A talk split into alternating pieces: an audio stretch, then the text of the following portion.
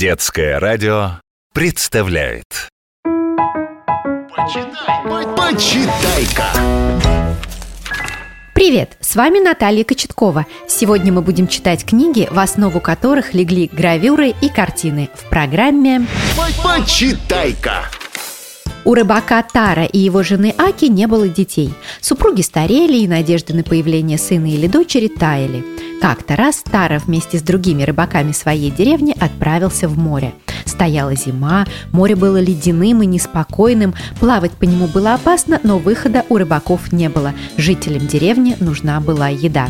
И вот когда они уже приготовили невод, чтобы бросить его в воду, рядом с кораблем, на котором плыл Тара, поднялась огромная волна. Она была такой большой, что скорее напоминала гору.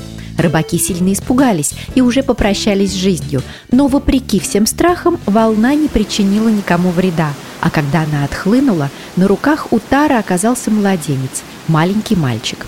Тара и Аки назвали малыша Наоки и стали растить его как родного сына. Все было бы хорошо у родителей и ребенка, если бы не одно обстоятельство. Наоки взрослел, но совсем не рос. В семь лет он так и оставался крохотным.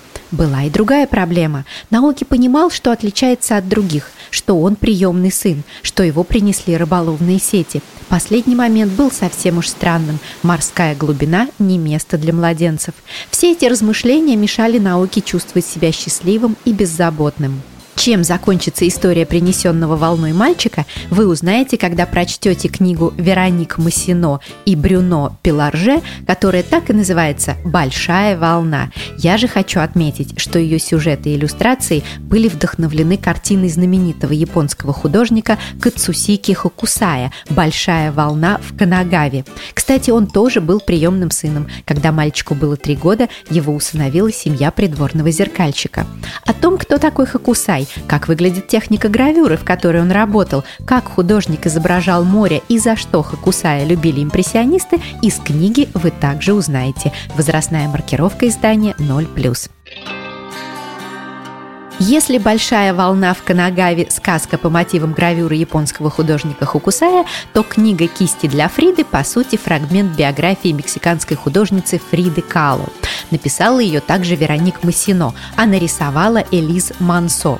У Фриды было две тяжелые травмы. Когда ей было 6 лет, она переболела полиомиелитом, и в результате осложнений правая нога перестала ее слушаться. А когда девушке было 18, автобус, в котором она ехала, столкнулся с трамваем. Фрида получила множество переломов, провела в больнице несколько месяцев, где ей сделали не одну операцию. С тех пор она вынуждена была носить ортопедический корсет. Собственно, о невозможности двигаться и рассказывает книга «Кисти для Фриды». Фрида лежит в постели и очень хочет рисовать, но ей некому принести кисти, краски и мольберт. И тогда маленькая обезьянка по имени Каимита просит своих друзей помочь художнице и принести ей все, что нужно. Кстати, Фрида очень любила домашних животных, в ее доме их было довольно много. И хотя мы точно не знаем, могла ли такая история произойти на самом деле, у Фриды Кала есть картина, которая называется «Автопортрет с обезьянками». Она и легла в основу этой книги. Возрастная маркировка издания 0+. Почитай-ка! Итак, я вам сегодня рассказала о книгах Вероник Массино «Большая волна» и «Кисти для Фриды». Послушать программу можно на сайте детского радио детифм.ру в разделе «Почитайка». Приятного вам чтения и до новых книжных встреч! Почитай-ка!